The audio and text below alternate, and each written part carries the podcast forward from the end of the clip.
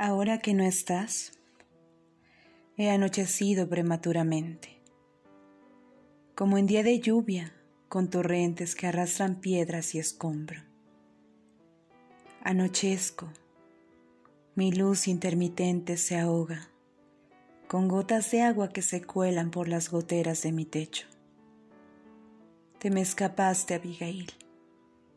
En el espejo no puedo hallarte más no sé si encontraste lo que buscabas o si acaso buscabas algo concreto. Ahora te me escondes. Quizá moriste también el día que tu abuelo no respiró más, como un día presagiaste. Algo nos pasó, vieja amiga. Ya no te asomas en el espejo azul de la habitación, ni ríes más, ni coqueteas conmigo inventándome charlas futuras.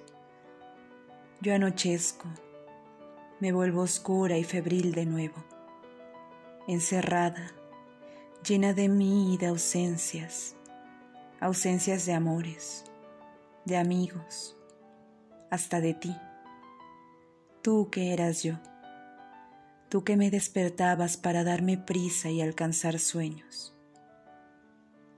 Hoy quisiera ser sabia haber heredado los años de Ezequiel en mi cuerpo joven aún, para poder así decir que todo sufrir es temporal. Aprendido he que haber sido también es una forma de ser. Soy, somos, aún, aún tú y yo somos. Te leo y hallo recuerdos tanto que ha pasado en nuestros años, en nuestro cuerpo.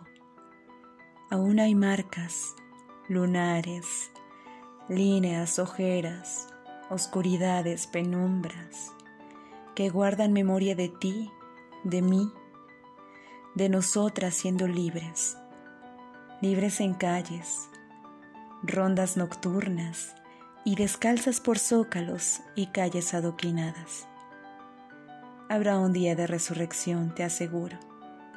Vamos a vernos a los ojos otra vez.